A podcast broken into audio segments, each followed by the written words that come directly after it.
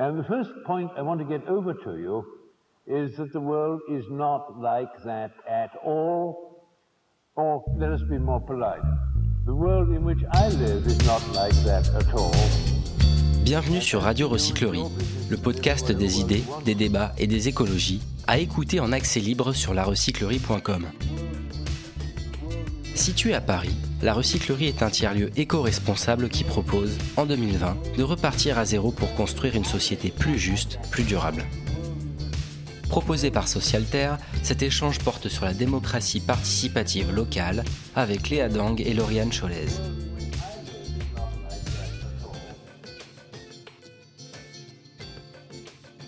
Bonjour à tous. Bah, moi, je m'appelle Anaïs, euh, je m'occupe de la com pour Socialterre et je suis venue avec euh, Lauriane et Léa, qui sont journalistes pour Socialterre. Euh, nous, on est un magazine qui a 6 ans. Je ne vais pas vous faire tout l'historique, mais en gros, on s'occupe, euh, on s'intéresse aux questions sociales et à l'écologie.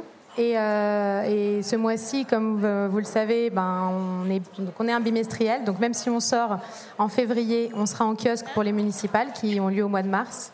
Et on, a, on s'est demandé qu'est-ce que ça voulait dire, tout le pouvoir au local. On s'est rendu compte qu'il y avait beaucoup de listes et beaucoup de choses qui se revendiquaient du local.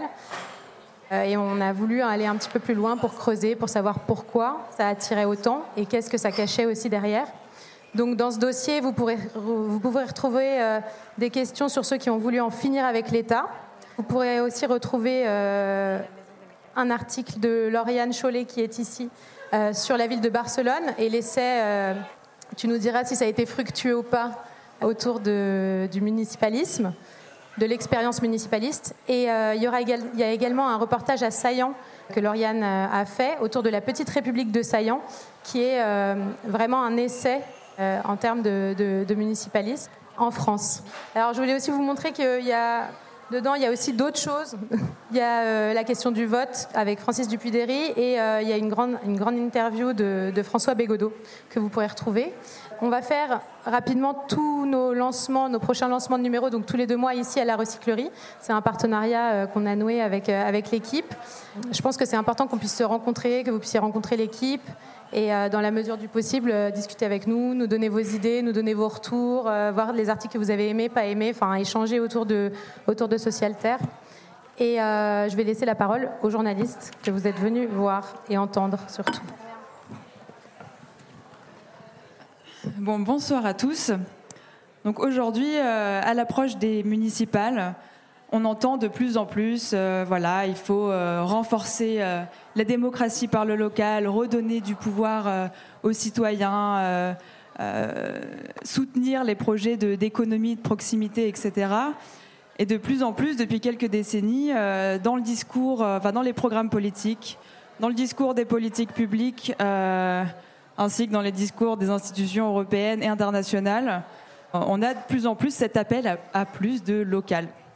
Et même nous, en tant que citoyens, depuis le succès incroyable de toutes les expérimentations locales, euh, voilà, on encense euh, les, AMAP, euh, les monnaies locales, etc. Mais il ne faut pas oublier que le local est encastré dans un système économique mondialisé. Et ce soir, on vous présente le dernier numéro de Socialterre, donc qui traite ces questions sur le localisme, donc qui parle de ses succès, mais pointe aussi ses, limites. Et aujourd'hui, donc, on est là euh, toutes les deux. Donc, euh, Lauriane, qui est journaliste indépendante, qui a réalisé deux reportages pour le numéro, donc un sur Saillant et un euh, sur Barcelone. Et moi-même, du coup, Léa Dang, qui vient de rejoindre la rédaction. Donc, on va rentrer tout de suite dans le concret. Lauriane va nous emmener à Saillant. Et juste avant de commencer aussi, on aimerait vous dire qu'on aimerait que ça soit une, voilà, une discussion ouverte donc n'hésitez pas à demander la parole tout au long de, des échanges si des questions vous viennent. Voilà, euh, pour qu'on soit plus dans un échange et pas une conférence avec un savoir figé, parce que c'est bah, c'est pas le but. En fait, on est là pour se poser des questions et euh, après, on l'espère, le, numéro euh, que vous pouvez d'ailleurs prendre après la conférence gratuitement euh, répondra à, vos interrogations. Euh, voilà. Donc entrons euh, dans la petite république de Saillant. Euh, Lauriane, donc, euh, tu es allée faire un reportage là-bas. Dis-nous ce que tu as découvert dans cette petite commune de la Drôme. Alors tout d'abord, j'aimerais savoir qui connaît Saillant ici. Qui a entendu parler de Saillant? Ouais, c'est pas mal. Alors, Saillant, c'est un, petit village dans la Drôme, vers Cray, Crest, Cray, je pense. Je sais pas, il y a des gens de, la région Cray, ok, merci. Et euh, en 2014, c'est une liste citoyenne qui a remporté les élections. C'est-à-dire que c'est des gens qui n'avaient jamais, jamais fait de politique, qui ont gagné. Euh, ce qui est rigolo, c'est juste de revenir euh, sur le pourquoi de ces gens sont, ont décidé voilà, de se jeter dans le bain politique. En fait, c'était un collectif qui luttait contre l'implantation d'un supermarché casino à l'extérieur de la ville. Ils étaient contre ça. la mairie voulait ce casino. Et donc, ils se sont dit, bah, puisqu'on n'est pas écouté, prenons, prenons la mairie. Et, et essayons de voilà d'abattre ce projet qu'ils estimaient absolument pas correspondre à ce dont ils avaient envie que leur territoire devienne ils ont gagné euh, contre, contre toute attente. Euh, ils ont, ils ont remporté la mairie avec 56% des voix, il me semble. Et, alors là a commencé euh, une histoire assez belle qui a été quand même assez bien documentée et commentée dans la presse. On appelait ça l'an zéro de la démocratie, la nouvelle Athènes. voilà, donc c'était assez, assez intéressant parce qu'ils ont mis en place vraiment des processus pour construire construire la vie politique locale avec les habitants. Donc c'était vraiment de la vraie démocratie participative avec pas mal d'outils qu'on pourra détailler. Et il y a eu, euh, alors, il y a eu des, difficultés. donc c'était en, euh, en 2014. Moi, quand j'y suis allée, c'était en janvier, et donc on a pu faire un peu le bilan des difficultés. Alors la première, elle a plus un peu drôle, c'était qu'on a reproché à, l'équipe municipale de seulement laisser aux gens le choix des pots de fleurs euh, et le choix de la couleur euh, du mobilier urbain. Donc c'est un petit peu ce qui se dit dans la, la vallée de Saillant, que euh, les gens passent des heures et des heures en réunion pour finalement pas grand-chose d'important pour le territoire. bon, ce qui est évidemment pas le cas, mais ce qui a permis euh, notamment aux opposants de créer une, liste. Alors, il y a eu aussi euh, quelque chose d'intéressant, c'était ils se sont rendus compte, comme c'était des, néophytes, hein, euh, c'était moi, c'était vous, ils n'avaient pas trop conscience des difficultés qu'il y a à gérer une municipalité. En fait, il y a, plein de, choses hyper techniques, très administratives. Et euh, surtout, la municipalité n'a plus autant de pouvoir qu'avant. Il y a beaucoup de choses qui reviennent à la communauté de communes. Donc en fait, on ne peut pas faire ce qu'on veut, in fine, dans une ville. Euh, donc ça, ils se sont heurtés à ça. Et ce qui a un petit peu euh, scindé le village en deux, si je puis dire, c'est la question des yourtes. Alors les yourtes. L'équipe municipale voulait redéfinir un petit peu le plan local d'urbanisme. C'est un, petit peu ennuyeux, mais bref, c'est la façon dont on peut aménager le territoire, grosso modo. Et j'ai fait des guillemets avec mes doigts. Oh, je suis désolée. Pardon. Et euh, donc l'équipe municipale, qui est plutôt écolo, plutôt de gauche, même s'ils se disent sans étiquette politique, mais bon, vous voyez un peu le genre de personne qui fait de la démocratie participative, avait envie euh, de mettre en place sur le territoire des habitats plus légers pour euh, essayer de, de, faire venir des gens qui n'avaient pas forcément les moyens de s'acheter une maison, mais qui pouvaient faire de l'habitat voilà, un petit peu mobile. Et certains, certaines personnes assaillants ont eu peur euh, de l'arrivée de hippies à dread, punk à chiens qui vivraient dans des camions en vivant au, RSA. Je, vous caricature à peine. Hein. Et euh, partant de ça, donc il y a eu vraiment un gros conflit, euh, enfin conflit, ils ne sont pas tirés dessus, mais il y, a, eu vraiment des dissensions très fortes au sein de la municipalité, au sein des, réunions en fait participatives qui étaient organisées très régulièrement.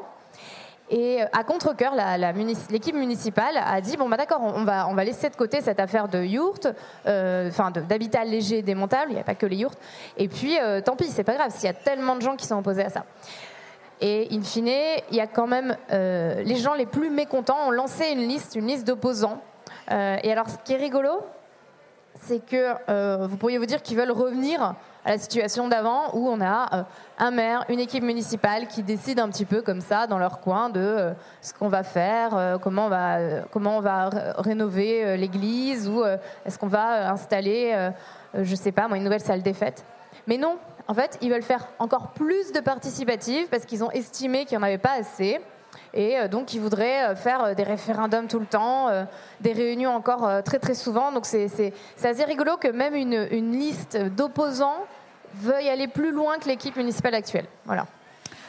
Est-ce que tu pourrais revenir justement déjà sur ce qu'est la démocratie participative et quels sont les outils qui ont été mis en place particulièrement à, assaillant euh, au tout départ, avant qu'il y ait euh, toute cette euh, polémique sur la mise en place des yourtes dans, la commune. D'accord. Est-ce qu'il y a des gens qui travaillent dans ce domaine-là de la démocratie participative sur l'éducation populaire? Non Ah super, donc si je dis des conneries, personne ne saura. Non, en fait, bon, c'est un peu c'est un peu bateau ce que je vais dire, mais la démocratie participative, c'est bah, de faire participer les gens, c'est-à-dire de ne pas uniquement se contenter de mettre son bulletin de vote dans l'urne tous les tous les six ans pour les municipales en l'occurrence, puisque c'est ce qui nous occupe ici, et euh, d'inciter les citoyens à se prononcer, à s'intéresser surtout à, la question de la gestion du local, parce qu'en fait, c'est quand même extrêmement compliqué euh, de, gérer une mairie. On se rend pas bien compte quand on n'est pas, euh, quand pas à l'intérieur. Et euh, d'ailleurs, il y a beaucoup de maires euh, qui euh, ne veulent pas se représenter à cause du poids administratif, de, l'impuissance qu'ils ressentent, du manque de, moyens aussi, parce qu'il y a moins de subventions, c'est siphonné par la communauté de communes, etc. les outils qui ont été mis en place, alors, il y en a vraiment beaucoup, je ne vais pas faire une liste ici, mais il y a quelque chose qui est rigolo et ça leur a été reproché. En fait, on, leur a reproché de faire une démocratie des post-it. Euh, je ne sais pas si certains ou certaines d'entre vous ont déjà fait euh, des réunions un peu participatives où tout le monde prend son petit post-it et on les met sur un grand mur blanc et on brainstorm ensemble à plein de choses. Bon, voilà, des choses comme ça. Euh, c'est un travail assez long pour arriver à un consensus sur une décision pour que tout le monde s'implique. Et, et, en fait, tous ces outils qui ont été mis en place, de euh, démocratie participative, ils servent à une chose en fait. Ils servent à empêcher les gens qui ont une grande gueule de trop prendre le pas sur les autres. C'est-à-dire que même si, ils servent aussi à ce que les femmes s'expriment plus, parce qu'on sait quand même que évidemment euh, elles s'expriment moins souvent que les hommes. Et euh, c'est vraiment intéressant parce que on se rend compte que ça, que ça, que ça a quand même pas trop mal marché et que des gens qui n'oseraient pas en fait participer ou prendre la parole avaient quand même avaient quand même une, voix, leur voix, leur voix pouvait être entendue. Et euh, c'est pas juste celui qui est le plus euh, charismatique ou euh, la personne qui a le plus de connaissances qui monopolise comme ça la parole. Mais c'est intéressant parce que toutes les études justement sur la démocratie participative, etc., montrent que, par exemple, les classes populaires ou les classes les moins aisées sont très peu représentées bah, dans, dans, les réunions alors, euh, tu vas peut-être pouvoir développer, mais c'est peut-être par euh, le manque de temps ou le fait de ne pas se sentir légitime aussi. Euh, est-ce que Saillant a pris en compte bah, ces, constats? Comment ils ont réagi face à ça? Et est-ce qu'il y a quelque chose qui a été mis en place particulièrement là-bas? Sur le manque de temps, ils n'ont pas trouvé la solution, vu que la réduction du temps de travail n'est pas vraiment à la mode en ce moment. les, les, gens n'ont pas le temps. C'est sûr qu'il y avait beaucoup beaucoup, enfin, il y avait beaucoup plus de retraités que d'actifs, et ils en sont bien conscients. Mais qu'est-ce que vous voulez dire à une mère de famille qui travaille et qui a trois enfants? Elle n'a pas le temps de venir aux réunions. Surtout qu'on ne peut pas venir uniquement à une réunion comme ça ponctuelle un soir euh, tous les deux mois pour construire euh, un nouveau plan local d'urbanisme. C'est pas possible. Euh, concernant les classes populaires, c'est un peu la même chose. Il y a l'adjoint, un des adjoints au maire qui s'appelle attendez, je ne voudrais pas écorcher, son nom, euh, qui lui-même vient d'un milieu euh, très populaire hein, et qui, m'expliquait que lui, il avait eu envie de, envie de s'engager. J'aimerais bien retrouver son nom. Ah voilà, Karadjanis, Fernand Karadjanis. Et lui, ce qui est très intéressant, c'est qu'il me disait, moi-même, je viens d'un milieu populaire.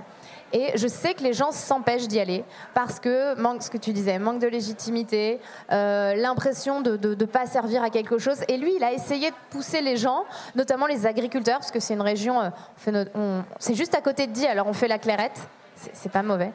Et il a essayé de pousser ces gens-là à, à venir participer. En fait, ils ont ils ont pas vraiment, enfin ils ont essayé, ils n'ont pas réussi. C'est pas, c'est pas une victoire totale, mais quand tu es quand même conscient des, biais euh, qu'il y a par rapport à cette démarche, tu, tu, mets en place les outils. Et là, ils réfléchissent à des nouveaux outils justement pour essayer de pallier, euh, pallier à ces biais. Hmm.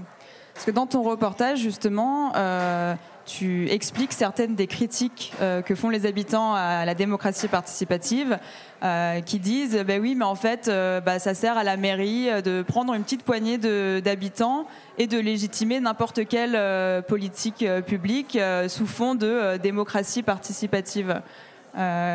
Qu'est-ce que tu penses de ça? Est-ce que c'est est -ce c'est vraiment le cas? Est-ce qu'il y a vraiment toujours les mêmes citoyens qui participent sur euh, différents sujets euh, assaillants ou, où ils réussissent à créer quand même une, richesse et une diversité, tant en termes de représentation que de, bah, de personnes différentes Je crois, hélas, que c'est souvent un peu les mêmes qui participent. Et ils en sont conscients ils sont complètement d'accord avec les critiques d'ailleurs que fait la liste d'opposition. Hein. C'est pas du tout, euh, euh, ils sont, ils sont, ils sont pas naïfs euh, à ce sujet. Mais ce qui, est intéressant, c'est que, par exemple, je, vais prendre l'exemple d'une femme, Florence Pila, que j'ai interrogée. C'est une femme qui était restauratrice. Elle était vraiment hyper enthousiasmée par l'expérience. Mais bon, quand on est restauratrice, objectivement, venir aux réunions à 19h le soir, c'est pas possible. Euh, et, puis même, elle se sentait, euh, voilà, pas forcément légitime. Elle savait pas trop ce qu'elle avait à dire, ce qu'elle avait à apporter. Bon. Et là, en fait, elle est sur la liste municipale pour les, prochaines élections. Donc, euh, parce qu'elle s'est dit, elle a, vendu son restaurant, elle est à la retraite, et donc, alors, donc, bah, évidemment, elle est à la retraite. Et là, elle se dit, bah voilà, j'ai le temps de participer. Alors, on va dire encore, oui, c'est encore que des vieux, des retraités, etc. Mais de toute façon, en fait, j'ai l'impression que, enfin, le, principal problème, c'est le temps de travail. En fait, on a besoin de travailler beaucoup trop pour gagner assez d'argent pour vivre, payer son loyer et euh, payer ses courses. Donc il n'y a pas de temps pour la vie, démocratique. Tristan Réchid, pardon, qui euh, euh, justement qui travaille, je ne sais pas s'il y a des gens qui le connaissent ici, il est, assez connu quand on s'intéresse aux questions de démocratie participative.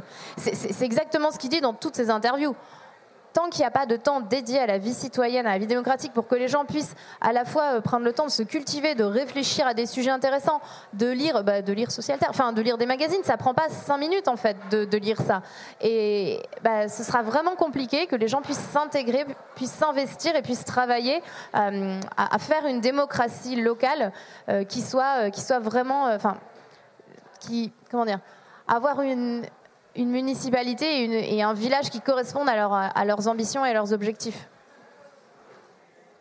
Je vais revenir sur, euh, plusieurs critiques hein, qu'on fait à la, démocratie participative.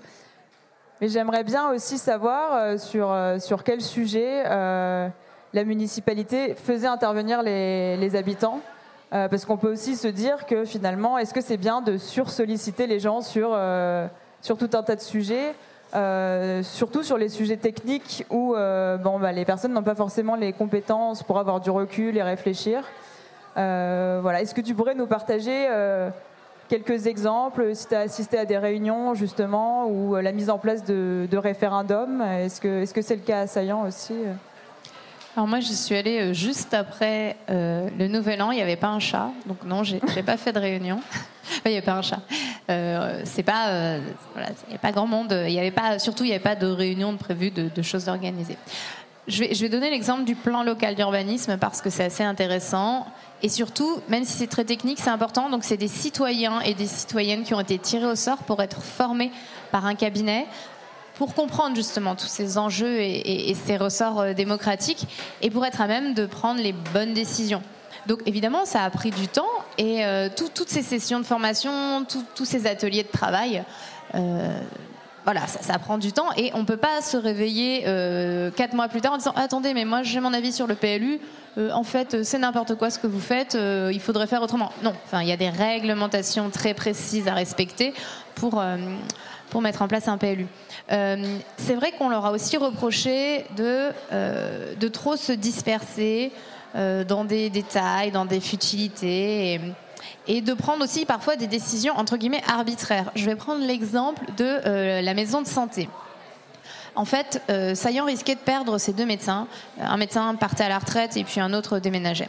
Donc ils se sont dit, oulala, il faut absolument qu'on fasse quelque chose. On va plus avoir de médecins assaillants euh, dans quelques années. Donc euh, qu'est-ce qu'on peut faire? Un bâtiment se libère, ils ont du budget, ils peuvent faire une maison de santé qui permettrait d'accueillir une maison de santé pluridisciplinaire avec des infirmières, des médecins, etc. Donc là, en fait, ils l'achètent immédiatement parce qu'il fallait aller vite. Le problème, enfin le problème, je sais pas si c'est un problème, mais euh, la démocratie participative, ça prend vraiment du temps. Il faut prendre du temps. Là, vous êtes venu ce soir, euh, vous avez passé euh, une heure à essayer de comprendre ce que c'est que la démocratie participative. Et, c'est long, en fait. C'est un processus très laborieux, mais, mais, vraiment important. Donc, parfois, il faut faire passer des décisions. Parfois, il faut être efficace et rapide. Donc, la décision d'acheter ces bâtiments pour faire une maison pluridisciplinaire médicale, elle a été prise ils ont énormément informé des raisons pour lesquelles ils pensaient que ce choix était bon pour la municipalité. et évidemment, l'opposition le leur a reproché. Mais quand on leur demande quelles auraient été leurs solutions pour empêcher la disparition de médecins assaillants, ils n'ont pas de réponse en fait. Et c'est souvent assez facile de critiquer quand, tu n'es pas aux manettes et quand tu, que quand tu l'es toi-même. Et eux, par rapport à leur expérience, euh, quels sont les, bons ingrédients justement pour euh, créer euh, voilà, un fonctionnement démocratique efficace et qui ne s'étende pas non plus sur un, sur un temps trop long est-ce qu'ils ont, est ont tiré des leçons de leur apprentissage qui est, si je me trompe, c'est quand même l'une des premières expériences de démocratie participative au sein d'une municipalité alors, euh, c'est une des premières expériences, c'est surtout une des plus médiatisées, médiatiques. Euh, j'en ai trouvé d'autres, par exemple là, euh, tout à l'heure, j'ai fait l'interview d'une liste citoyenne à Muriel, à côté de Montpellier, dans la périphérie de Montpellier. Et c'est exactement la même chose qu'à Saillant, c'est-à-dire que les gens se sont regroupés contre un collectif, enfin, on fait un collectif contre un projet de ZAC qui allait bétonner des territoires. et pour gagner, ils sont, ils sont montés en liste citoyenne, ils ont pris la mairie, le projet a été annulé. Et donc c'était en 2014. Donc c'est pour dire que ça a été une expérience inédite, mais il y, en a d'autres. C'est assez mal documenté, c'est assez difficile de retrouver les informations. Et surtout, ce qu'il faut, ce qu'il faut dire, c'est que là, actuellement, il y a plus de 200 listes citoyennes qui se présentent au municipal. Donc ça, c'est quand même important de, montrer cette prise de conscience qu'ont les gens. Et surtout, c'est hyper positif parce que ça montre que les gens ont envie de participer à la démocratie dans leur territoire. Euh, du coup, j'ai pas répondu à ta question. Est-ce alors donc ils sont conscients des biais Est-ce qu'il y a des, choses qui vont être mises en place pour essayer de faire autrement? Oui. Euh, six ans, c'est assez court au final pour apprendre ce que c'est que le jeu démocratique, euh, pour, en fait complètement déconstruire ce qu'on enseigne aux, jeunes, aux enfants, euh, des questions d'éducation civique, hein, tout bêtement, c'est euh, bon bah voilà, un bon citoyen, c'est euh, quelqu'un qui va voter et puis après il vote pour les bonnes personnes. Ces bonnes personnes vont travailler pour le bien commun. Et puis lui, voilà, après il peut rentrer tranquille chez lui, regarder la télé et tout va bien. Et aujourd'hui, on se rend compte que c'est plus le cas. Les gens, ils ont vraiment envie de participer aux décisions qui vont transformer leur territoire. Et souvent, en plus, il faut, faut pas se leurrer, c'est souvent des gens qui sont engagés dans la transition écologique et qui ont envie d'un territoire qui soit plus résilient. Donc c'est assez positif. Après, précisément sur les outils qui vont être mis en œuvre pour pallier à toutes ces difficultés qu'on a mises en place, non, je n'avais que 10 000 signes. Alors la prochaine fois, il faudra m'en donner plus et je pourrai répondre à ces questions. C'est pour ça que tu peux développer. Euh. non, non, mais c'est vrai que la, question de l'éducation, elle est importante parce que c'est vrai qu'on est éduqué à se dire bon bah je, vote, euh, c'est mon seul pouvoir en tant que citoyenne, et puis je fais confiance pendant un temps donné euh, à ses représentants et ses représentantes, et puis basta quoi. Mais c'est vrai que le, ce désir de participer est, de, plus en plus euh, accru dans, les, dans les populations.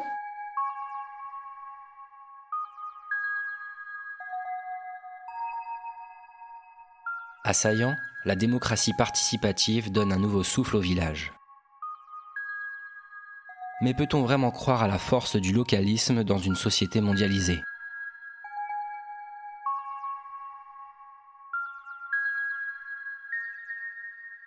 Donc en fait, moi j'ai une question. Tous ces gens qui n'y connaissaient rien, entre guillemets, est-ce que du coup ils en ont profité pour euh, informer la population de, de la façon dont ça fonctionnait Parce que je pense que ça pourrait être intéressant. Ça pourrait justement éduquer les esprits et non pas toujours, euh, enfin voilà, de, de, faire un retour quelque part euh, à l'ensemble de la population sur ce qu'ils apprenaient, comment ça marchait, peut-être faire naître des vocations, euh, je ne sais. Ça me semble aussi intéressant. Euh, la réponse est oui en fait. Ils ont par exemple créé euh, des petits journaux euh, de municipaux qui n'existaient pas avant. Donc ils leur prenaient des heures et des heures à faire. Puis moi je les ai, je les ai lus. C'était extrêmement détaillé. C'était vraiment très intéressant. Donc il y, avait ça parce qu'ils avaient aussi. Alors je l'ai peut-être pas dit, mais le plus important c'était la transparence, la transparence des décisions, la trans. Enfin comment on des décisions? Quelles sont les raisons euh, qui ont fait que l'équipe municipale a pris ces décisions. Donc tout était. Après, on est d'accord, on n'est pas d'accord, mais on sait pourquoi c'est fait. Et c'est très rare d'ailleurs. Je sais pas. Alors peut-être que tous et toutes vous habitez à Paris. Moi, par exemple, je, je me suis jamais posé la question de dans ma mairie, euh, j'habite dans le 11e. Est-ce que voilà, est-ce que c'est transparent? Pourquoi ils ont décidé de faire cette piste cyclable à Bastille qui est vraiment pas du tout pratique et, et, pas autrement? Enfin voilà, je, je m'étais jamais posé la question. Et à Saillant, tout est devenu transparent. Il faut pas oublier également, il y a eu des dizaines et des dizaines de réunions publiques qui sont très très nombreuses pour informer les gens sur les sujets. Euh, alors, je sais pas, euh, la salle des fêtes, ils ont aussi fait euh, du compost, etc. Donc, plein de petits détails. Donc, oui, oui, vous avez vraiment raison. Et, ils, ont, ils, ont, ils ont fait ça. Voilà, ils se sont vraiment efforcés d'informer précisément la population. Bonsoir, merci. J'avais deux questions reliées. Euh, la première, c'est concrètement, est-ce que ce dispositif de démocratie participative a eu des répercussions en termes de décisions écologiques Et euh, si oui, lesquelles Et d'autre part, il me semble, si je dis pas de conneries, que Pablo Servine s'est installé à Saillant, et euh, plus ou moins, enfin en tout cas qu'il est assez présent dans la région. Est-ce que, euh, est que son influence, ou ou, ou, en tout cas les idées de la collapsologie ou quoi, ont pu avoir des, une influence dans les décisions en termes de, préparation de résilience ou de choses? Est-ce que la thématique de l'effondrement, du coup, a, eu un, un, écho particulier à Saillant ou non? Alors, je vais répondre déjà à la deuxième question. La vallée, de la, vallée autour de Saillant, c'est un nid à écolo incroyable. Euh, donc il y a Pablo Servine qui je ne sais plus du tout dans quel village il s'est installé, mais c'est vraiment à 20 km à côté. Il y a euh, Corinne Morel d'Arleux, je ne sais pas si vous connaissez, voilà, qui habite juste à côté aussi.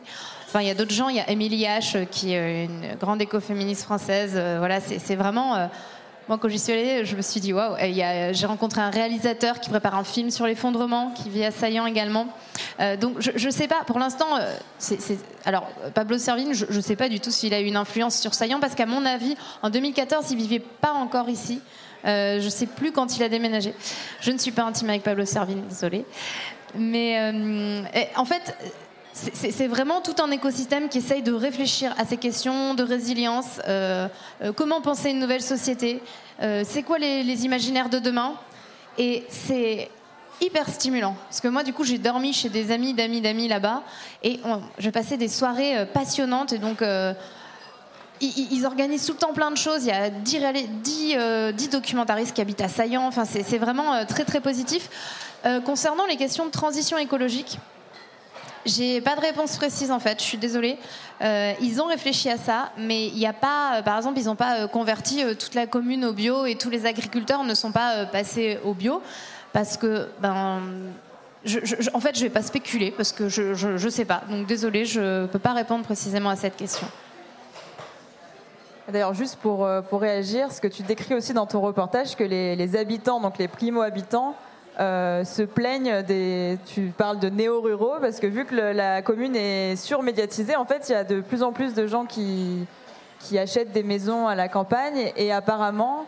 Euh, les enfants de, des habitants auraient du mal à trouver un logement euh, à cause de l'augmentation des prix de, du loyer, donc euh, de l'immobilier. Euh, est-ce que c'est est -ce vraiment le cas ou ça reste très marginal Alors, je vais vous raconter l'histoire de GG.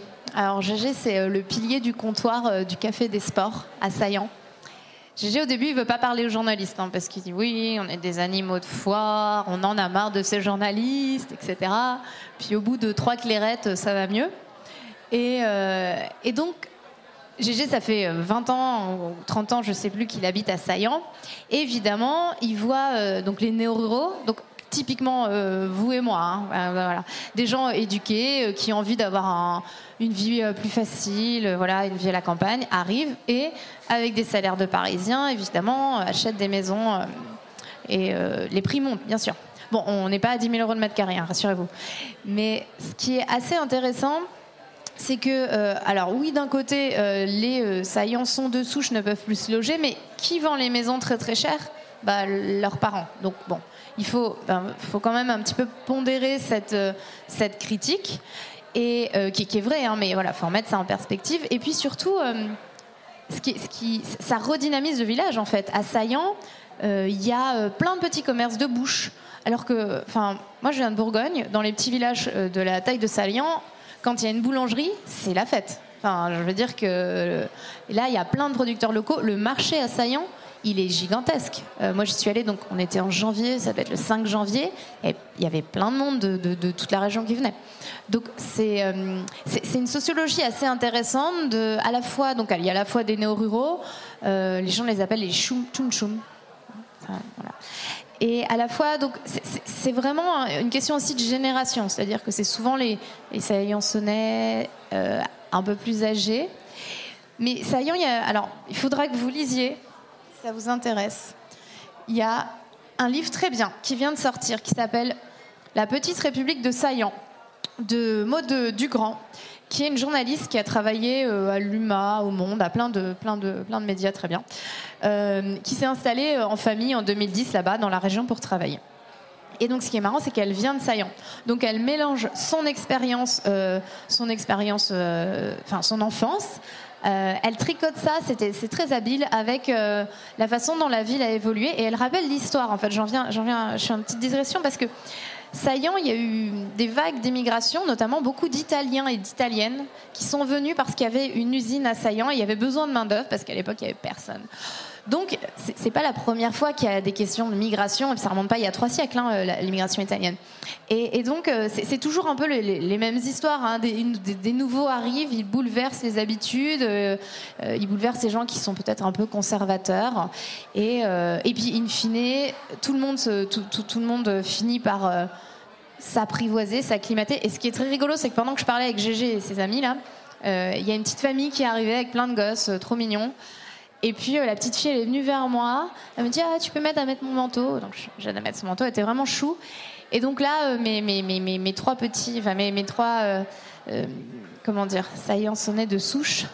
Quand je les ai regardés, je suis bah, vous voyez quand même, c'est sympa, il y a des jeunes dans votre village, il y a des petits-enfants. Enfin, il fait ah oui, c'est vrai qu'ils sont mignons, ah oui, c'est vrai qu'on les aime bien. Donc voilà, c'est juste pour tempérer le, la guerre qu'il y aurait entre anciens et nouveaux qui, est, qui, qui existe. Mais c'est vrai que quand tu as 60 ans, tu as toujours vécu là, euh, on te bouscule un peu dans tes habitudes, c'est pas extrêmement facile de, d'accepter ça. Oui, alors c'est pas sur Saillant, mais c'était pour revenir au thème. Moi, je suis venu tout le pouvoir local. Alors c'est quoi tout le pouvoir local? Vous parlez d'encastrement dans la société mondialisée. Donc le rôle du local, est-ce qu'on peut y croire, pas y croire? Est-ce que c'est une vision, une vue de l'esprit, ou est-ce que ça peut être efficace et effectif? Alors je peux, je peux peut-être euh, répondre à ça. Euh, ce que j'ai interviewé, il y a une interview dans euh, le numéro d'Aurélien Bernier. Donc il y a un essayiste euh, qui a écrit un, ouvrage justement sur cette question, si le local est une arnaque ou pas en fait, si on peut vraiment croire à un changement de société par le local. Et sa thèse, donc voilà, vous pouvez redécouvrir dans le numéro, c'est qu'en effet, le local c'est bien et toutes ces expérimentations sur le local, donc ce qu'on est en train de parler à Saillant, où, euh, voilà, comme je disais au départ euh, dans l'introduction, les AMAP, euh, les monnaies locales, etc., c'est bien.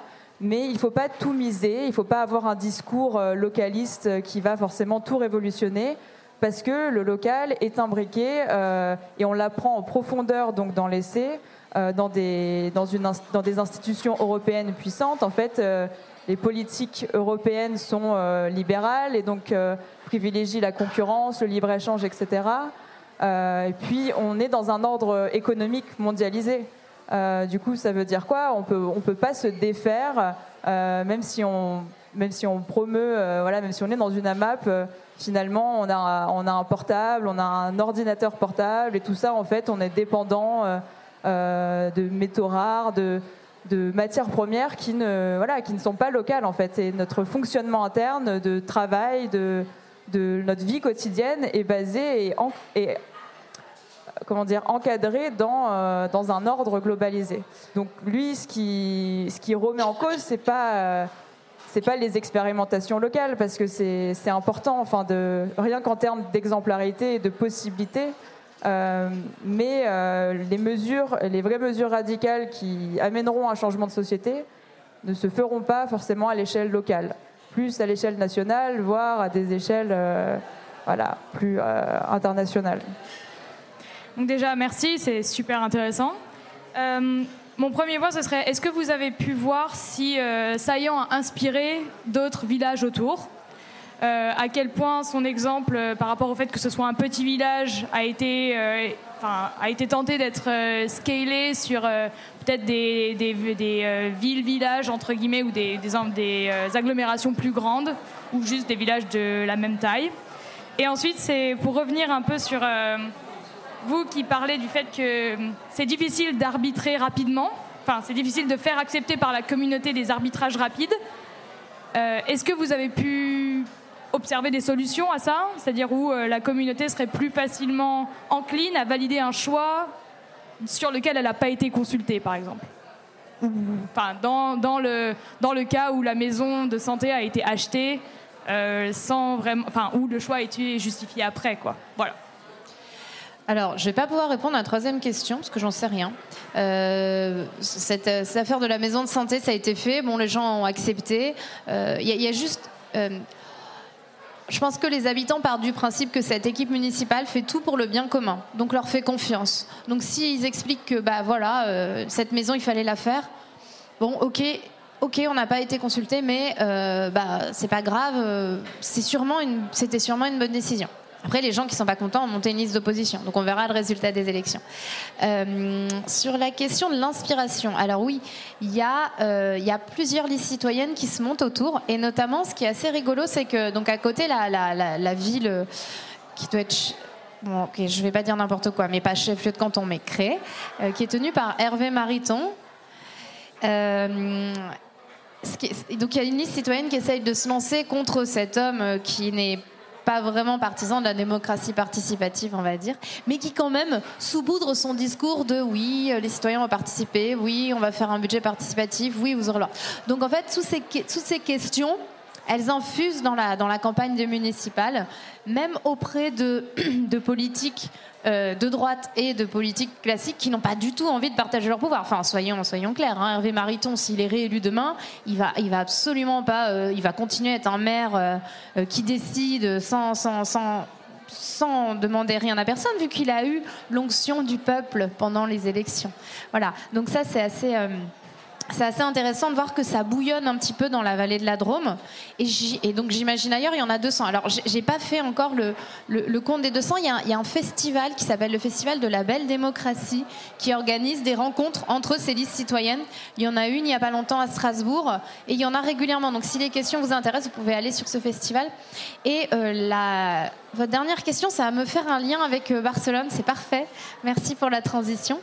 Euh, la question de l'échelle. En fait, c'est une question assez compliquée à laquelle je pense que j'ai pas de réponse précise, mais oui, c'est évident que c'est plus facile de faire de la démocratie dans un village euh, petit où les gens se connaissent un petit peu, où c'est plus facile d'aller parler à un tel et un tel, que c'est moins impressionnant, etc. En revanche, il y a des villes testé, euh, notamment Barcelone, où ils ont mis en place des outils, ils ont essayé vraiment euh, de faire participer les gens euh, avec plus ou moins de bonheur, on le verra après. Donc, je pense que c'est à la fois une question aussi de maturité politique, parce que à Barcelone, les gens sont beaucoup plus politisés qu'à Paris, par exemple, parce qu'il y, a- vraiment des comités de quartier très très forts et très puissants. Moi, je connais beaucoup, j'ai travaillé beaucoup sur la, question du tourisme et d'Airbnb. Et donc à Barcelone, il y a plein de comités anti-Airbnb dans chaque quartier euh, pour euh, pointer du doigt vraiment les dérives, euh, les dérives de cette économie de plateforme. Et donc, c'est des gens qui se sont politisés en intégrant ce collectif. Peut-être qu'au début, ils étaient juste pas contents parce qu'il y avait des, gens qui, tous les jours, montaient, faisaient aller-retour et faisaient la fête dans l'appartement d'à côté. Donc voilà, ça part d'un- d'une colère. Ils intègrent un collectif et ensuite ils se structurent politiquement et voilà, ils s'intéressent à des choses. Et en fait, ça infuse, ça infuse. Et euh, moi, enfin, moi, c'est un peu un avis personnel qui est étayé par euh, ma propre expérience et donc pas du tout par des chercheurs, mais je pense qu'ils sont beaucoup plus mûrs politiquement à Barcelone. Et c'est peut-être aussi pour ça que la liste Barcelone Comú, dont on va parler après, a pu être élue. euh, il y a, bah, elle a été réélue, mais voilà. On va réenchaîner. Donc voilà, emmène-nous à Barcelone parce que là, tu as rencontré les équipes municipales et la maire de Barcelone. Et euh, ils t'ont raconté euh, bah, justement sur cette politique euh, des logements, tous les freins auxquels ils se sont confrontés aussi dans... bah, déjà, quel était leur objectif précis? Parce que tu les décris comme voilà, une municipalité de rebelles, militantes. Mais quelles ont été leurs réalités une fois bah, voilà, la, municipalité Alors, je vais refaire un petit tour parce qu'en fait, je ne sais pas du tout. Est-ce que vous, avez entendu parler de l'expérience municipale à Barcelone Ou ça vous dit rien du tout? Un peu? Ouais, vite fait Non? Un peu, ouais. C'est marrant, c'est pas du tout passé en France cette affaire. Euh, alors, est-ce que tout le monde connaît un peu le mouvement du 15e, des indignés? Genre le Nuit debout, mais vachement avant. Voilà, ok, bon, ça va. Euh, donc, c'était sur la place des Sols à Madrid. Euh, donc c'est- un mouvement qui était euh, contre la corruption, euh, voilà, pour, euh, pour mieux vivre, contre le chômage, etc. Et qui a fait infuser des thématiques de transparence, de démocratie, vraiment dans le débat local. C'est-à-dire qu'il faut, il faut, imaginer qu'à Barcelone, à l'époque, on parlait pas du tout des questions d'immigration, on parlait pas du tout des questions de nationalisme, comme c'est beaucoup le cas aujourd'hui, et ça a donc influencé la campagne. Mais on parlait vraiment de. On voulait des élites qui ne soient plus corrompues. euh, on voulait euh, que les gens aient du travail et en même temps toutes ces questions de démocratie participative infusées. Voilà. Et alors à Barcelone, euh, la maire qui a été élue, qui s'appelle Ada Colau, c'est une militante du droit au logement. C'est un petit peu comme si, bon, tout le monde connaît le droit au logement, le, DAL, j'imagine. C'est un peu comme si Jean-Baptiste Thérault, Babar, vous voyez, le président du DAL, était élu à la mairie de Paris. Alors en plus féministe, mais en beaucoup plus jeune hein, aussi, voilà. Euh, parce que à Barcelone, donc c'était c'est une militante du droit au logement qui euh, luttait contre les expulsions, le mal logement, etc. Euh, elle a été élue dans une liste qui s'appelle Barcelone en Comú, Barcelone en commun, justement sur toutes ces thématiques de démocratie participative, de transparence, etc. Ça, a été, ça a été un mouvement absolument fascinant, de grand, grand espoir, parce que tous les gens qui étaient avec elle dans sa liste, euh, c'était des militants des mouvements sociaux. Donc elle a emmené des gens euh, voilà, qui travaillent sur les questions de la dette. C'est comme si... euh, à la mairie de Paris, on avait les gens d'Attaque, les gens d'Amnesty, les gens de la LDH. Donc c'est chouette. Enfin, c'était vraiment euh, un melting pot assez intéressant. Et donc ils ont essayé de faire des choses. Ils ont essayé de mettre en place une politique plus sociale, plus écologique, avec plus ou moins de succès quand même. Donc c'était pas évident. Qu'est-ce que je peux donner comme exemple? Je peux donner l'exemple des, alors, des expulsions. Il y a eu beaucoup, beaucoup d'expulsions à Barcelone et ça s'est pas du tout, du tout arrêté avec la maire parce qu'elle n'a pas les moyens légaux et juridiques de faire arrêter les expulsions. Parce que donc, donc euh, bah, l'Espagne, c'est euh, c'est pas aussi centralisé que la France. Euh, la municipalité de Barcelone a certains pouvoirs. Ensuite, il y a la Generalitat qui a d'autres pouvoirs, donc la région. Et ensuite, il y a Madrid. Et souvent, euh, les décisions prises à la région étaient retoquées par le pouvoir central à Madrid. Parce que pas constitutionnel, etc. Et c'est extrêmement difficile, extrêmement frustrant aussi pour euh, quand tu viens du mouvement social, que tu as passé euh, 10 ans à lutter contre les expulsions. Tu arrives enfin au pouvoir, tu dis, ah chouette, je vais pouvoir vraiment faire ce qui me tient à cœur. Zéro expulsion à Barcelone Bah non. Alors après, les expulsions ont baissé parce qu'ils ont mis en place euh, des processus d'aide, d'accompagnement, une espèce d'équipe euh, qui va gérer, qui va dans les quartiers pour essayer d'apporter des solutions, etc. Mais euh, la- la l'association euh, d'où est issue Ada Colau a envoyé un- une lettre en disant euh, faudrait peut-être un petit peu être plus courageux politiquement parce que là ça n'avance pas assez vite. Et c'est souvent ce qu'ont répété les militants. Et les militantes ça va pas assez vite à leur goût. Parce qu'évidemment ils sont face à une urgence sociale en fait. Quand on, quand on est, quand on est d'une famille qui va se faire expulser demain et que le- un homme ou une femme politique de la mairie vient dire oui bon je suis désolé il va encore falloir attendre un petit peu en fait, c'est pas entendable parce que ces gens, ils vont se retrouver dehors, dans le froid. Donc, c'est compréhensible cette, cette, euh, cette question de, de, de- l'impatience. Mais ce qu'il faut imaginer, c'est que c'est très long, encore une fois, ça, on rebondit sur Saillant, mais de changer les, les mentalités, de changer la façon dont on fait les choses. Donc, au-delà du, des, vraiment des obstacles juridiques, hein, voilà, il faut, changer les choses. Mais aussi, il faut changer les choses dans l'esprit des gens parce qu'au sein même de la- l'administration, de la mairie de Barcelone, ils n'ont pas changé tous les fonctionnaires. Donc il y avait encore des gens qui étaient à l'ancienne. euh, bah, attendez, ça marche pas du tout comme ça. Nous, on a toujours travaillé autrement.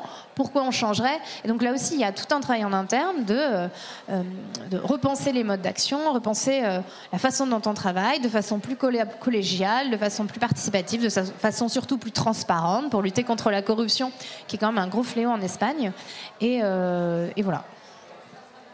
Ok, et sur euh, parce qu'ils ont ils ont eu aussi beaucoup de politiques euh, sur le logement, euh, donc essayer de lutter contre Airbnb et également de réguler le tourisme, ce que j'ai vu dans ton reportage. Euh, Qu'est-ce qu'ils ont mis en place pour, pour faire ça à Barcelone? Alors, ils ont mis en place des inspecteurs qui vont dénoncer un petit peu les appartements euh, Airbnb. Ce qui est rigolo, c'est que euh, j'y suis allée plusieurs fois pour des reportages, et puis une fois j'y vais pour un reportage. Puis bah, j'étais logée, enfin j'étais avec plusieurs personnes euh, et on était logés dans un Airbnb. Et euh, donc on va, on va discuter avec des gens des mouvements sociaux et puis ils nous demandent où on loge, évidemment. Et on dit bah euh, dans un Airbnb. Elle fait alors attends, c'est quoi l'adresse? Je veux vérifier s'il est, s'il est légal ou pas. Parce qu'en fait Airbnb n'est pas devenu illégal, sauf que ça a été très très encadré. Et les gens qui ne respectaient pas la loi, eux, euh, ont, eu des grosses amendes. Airbnb a retiré euh, beaucoup d'annonces. Euh, donc ça a été encore. Ils, essayent d'aller. Pa- Paris aussi en fait beaucoup d'efforts, mais ils essayent vraiment d'aller très loin là-dedans parce qu'il y a une. Il y, a une, il y a une- il y a une gentrification terrible. Moi, j'ai vraiment rencontré des gens qui m'ont dit Moi, j'ai déménagé, j'ai quitté mon quartier, je ne peux plus vivre ici. C'est- C'est plus possible, en fait. Par exemple, dans le centre-ville, Vraiment le centre historique hyper joli euh, de Barcelone avec toutes ces rues, la Rambla, je sais pas si peut-être vous connaissez Barcelone un peu. Il y a, les gens, euh, parce qu'en fait il y a c'est pas la même chose en termes de plafonnement des loyers. Donc les propriétaires augmentaient le loyer jusqu'à ce que les gens ne puissent plus payer, s'en aillent et ensuite hop ils mettaient leur appartement sur Airbnb. Donc c'est vraiment une spéculation inouïe, euh, une, une paupérisation incroyable. Il y, a, une photo d'ailleurs qui est très belle que je, c'est pas moi qui l'ai prise, c'est dommage. Dans le magazine, euh, page euh, voilà, touriste, votre votre votre luxueux voyage, c'est ma misère quotidienne. Et allez, alors là il y en a moins quand même à Barcelone, mais à une époque il y en avait partout, partout, partout des tags anti-touristes. Et c'était c'était presque un peu gênant parce que bon, même moi si j'y vais, j'ai beaucoup d'amis là-bas, je me sens toujours un peu touriste. Mais on, comprend en fait le ras-le-bol de ces gens et donc la nécessité de réguler Airbnb et encore une fois parfois de se faire retoquer au tribunal. Parce qu'il y a un plan que je ne vais pas vous détailler mais le PEUTAT qui par exemple interdit l'ouverture de nouveaux hôtels dans le centre-ville, le règlement dans la zone un petit peu plus euh, euh, autour du centre-ville, l'autorise dans la grande périphérie et les hôteliers ont dit euh, oh là là mais du coup c'est une atteinte à la liberté d'entreprendre. Donc ils sont allés au tribunal le tribunal de Catalogne a euh, retoqué certains aspects de ce plan de régulation du tourisme. Euh, et donc là, euh, je les ai appelés, je leur dis bah alors votre plan il tombe à l'eau Non, non, non, on va, voilà, on, entre dans une bataille juridique pour essayer de garder certains aspects du plan. De toute façon, on ne peut pas revenir en arrière. Les gens, les, Barcelonais, ils, ils comprendraient pas en fait qu'il y ait un retour en arrière à, l'avant-plan et du Airbnb partout avec avec euh, beaucoup de beaucoup ce qu'on appelle les EasyJet euh, travelers euh, qui font l'aller-retour, qui boivent, qui boivent, qui boivent et qui rentrent chez eux. Voilà. Est-ce qu'il y a d'autres choses que la municipalité a mis en place et... Il y a plein, plein de choses. Il y en a une qui est intéressante, c'est la remunicipalisation. Ils essayent de remunicipaliser les, certains services publics. Euh, alors, par exemple, pour l'eau, euh, ils ont voulu remunicipaliser l'eau parce que c'est. Alors, je ne vais pas rentrer dans les détails, mais c'est quand même un gros sujet en Espagne, euh, la distribution de l'eau, comme une région en stress hydrique, doublée d'une région euh, très agricole. Et ils n'ont pas réussi. En fait, c'est Akbar, qui est une filiale de Suez, qui euh, voilà, a gardé cette concession et gagne beaucoup, beaucoup, beaucoup d'argent avec ça. Ils ont réussi à faire une régie publique d'électricité basée sur les énergies renouvelables qui, pour l'instant, alimente seulement les bâtiments publics, devrait pouvoir bientôt alimenter euh, 10 000 foyers environ. Euh, donc ça, là-dessus, c'est une réussite. Euh, Qu'est-ce qu'il y a d'autre que je pourrais vous donner Euh, là, eh ben, il y a- voilà, Il y a une plateforme qui s'appelle euh, Decidim, qui est d'ailleurs une plateforme qui est utilisée dans plein de villes en France, euh, où euh, les, gens peuvent faire des propositions. Je sais pas, moi, qu'est-ce qu'on pourrait faire euh, comme proposition, euh, je sais pas, euh, à Paris, mais ici, à Barcelone, les gens proposent. Et alors, ils n'ont jamais, ils n'ont pas voulu me dire précisément si euh, des, propositions qui ont été faites sur cette plateforme ont été appliquées, à part des histoires de stationnement. En revanche, une militante qui travaille euh, sur euh, des questions, notamment de la dette, du mal logement. Elle a été très déçue parce qu'elle a fait des propositions assez radicales et les propositions n'ont pas été acceptées. Donc elle se demande, ça rejoint un peu ça, si ça sert bien à quelque chose de dire aux gens, alors super, moi je voudrais qu'on ait tous des pots de fleurs bleues et verts euh, sur, euh, sur nos balcons, mais si on ne peut pas questionner euh, certains sujets comme la dette ou, ou d'autres choses vraiment structurantes pour la société, bon, à quoi ça sert de faire participer les citoyens si ce n'est de, faire une espèce comme ça d'ersatz de démocratie participative en disant regardez on est super, on a fait une plateforme, mais in fine il n'y a pas de décisions réelles et structurantes qui sont prises. Oui. Fait, je crois que le problème, il est partout pareil. Je connais pas du tout les Espagnols, mais le monsieur a très bien posé la question. C'est que, en fait, la commune. euh, alors, je sais pas ce que vous entendez par local, mais la commune, elle n'a pas tous les pouvoirs qu'on lui prête. Et puis, c'est vrai que commune ou pas commune, euh, qu'on soit d'accord avec ce qui est fait ou pas, à un moment, on a des lois, il faut les respecter. On peut pas autoriser euh, la libre, la libre installation pour les uns et la refuser pour les autres. Enfin, à un moment donné, il faut qu'on soit carré, quoi. On peut pas être plein de contradictions. Euh, tout à l'heure, vous parliez de l'élection, mais ce monsieur, ce maire, s'il est élu par la majorité, il n'est pas du tout illégitime. C'est, enfin, comme ça que ça se passe chez nous. Que nous, on aime sa façon de faire ou pas. En tout cas, on doit respecter. On est dans une démocratie, que je sache. On doit respecter les choses. Et donc, pour revenir, euh, c'est super ce qu'ils font, mais euh, il y a quand même, et vous le disiez, toutes ces règles qui nous, qui, sont au-dessus. Et c'est peut-être ça. Alors, est-ce que là, les gens du local, et j'ai vite fait parcouru votre journal avec l'exemple de Grenoble, est-ce que les gens du local agissent pour que justement euh, ça soit plus pris en compte, comme on parle avec la loi NOTRe, etc., des communes XXL, des communautés de communes, où finalement la commune, euh, telle qu'on la connaît euh, près de chez nous, elle existe, enfin, elle a moins de pouvoir, quoi. Donc euh, je pense que c'est c'est peut-être sur ça qu'il faut euh, réfléchir. Mais en fait, je suis pas forcément d'accord, même si j'adore tout ce qui est fait. euh, je suis complètement d'accord sur le principe, mais ça me fait réfléchir plus haut en disant au nom de quoi moi j'irais interdire, alors sauf au nom du bien commun. Mais à ce moment-là, je pense que la réflexion, elle doit être montée à un niveau supérieur. Et que fait le ultra local, je vais les appeler comme ça, le plus petit maillon qu'est, on va dire, la commune, puisque vous citez deux communes, au-dessus pour faire bouger les choses quelque part.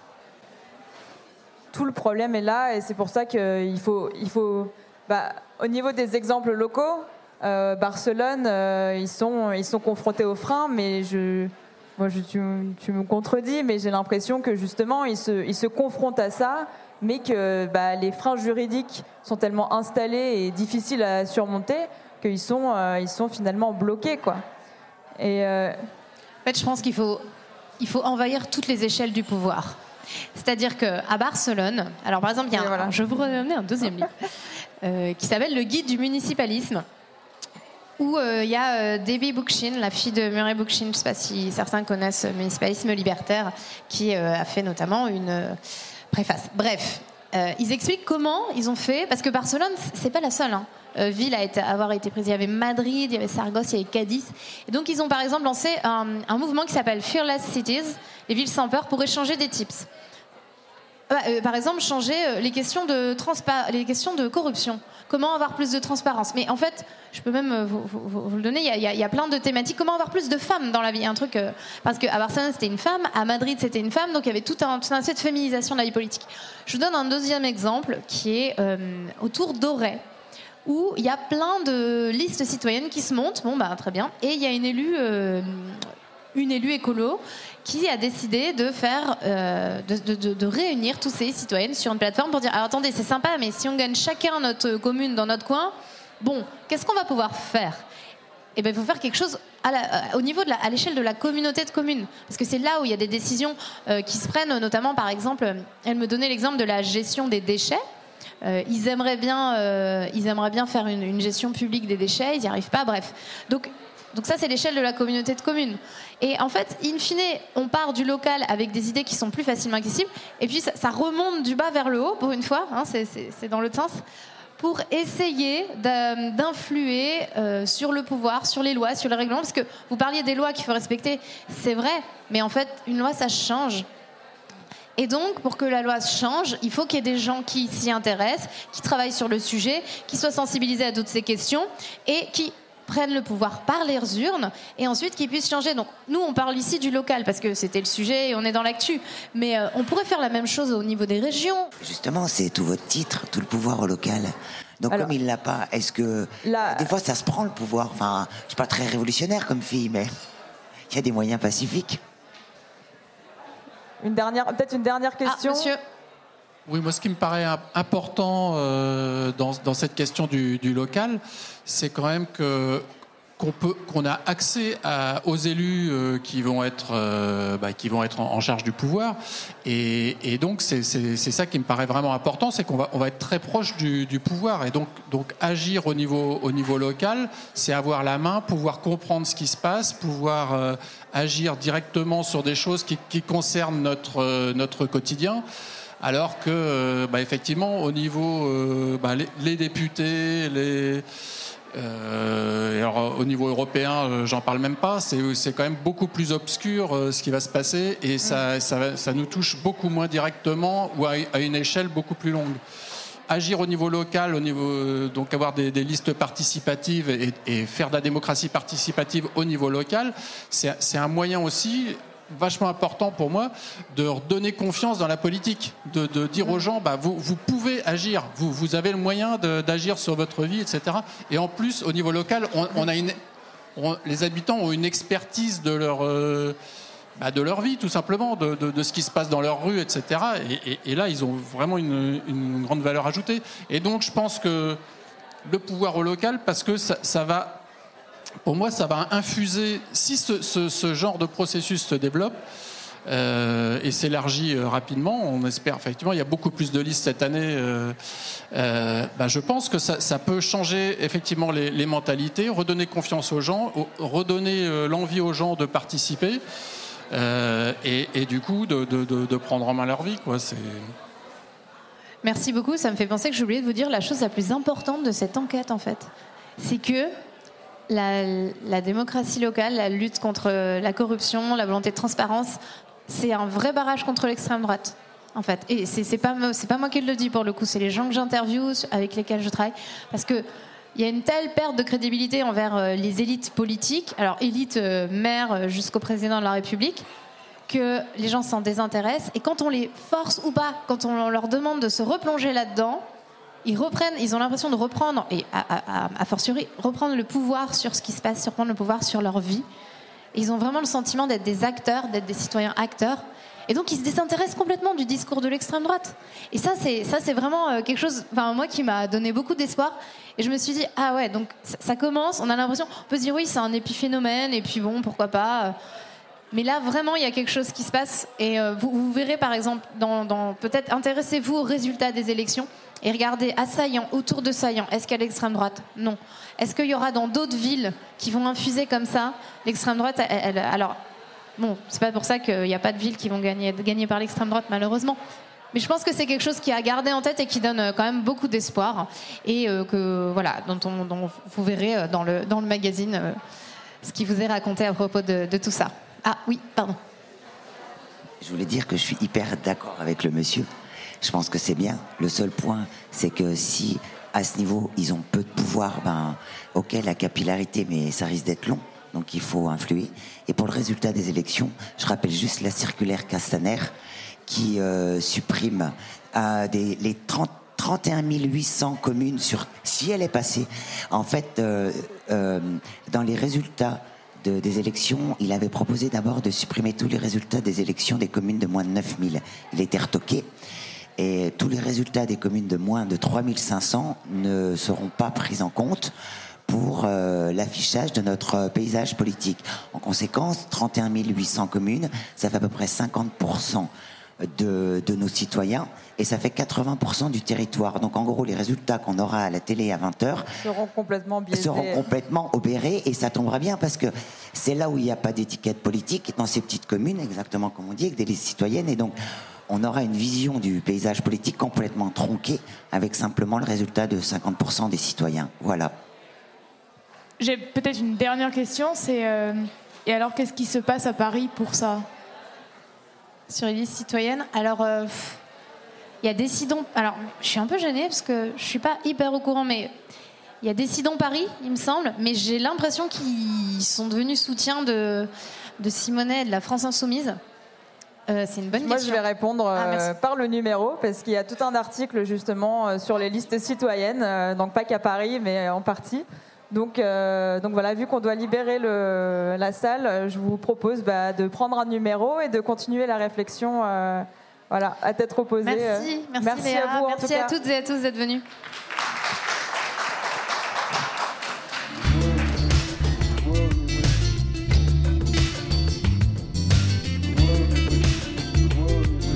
Merci pour votre écoute.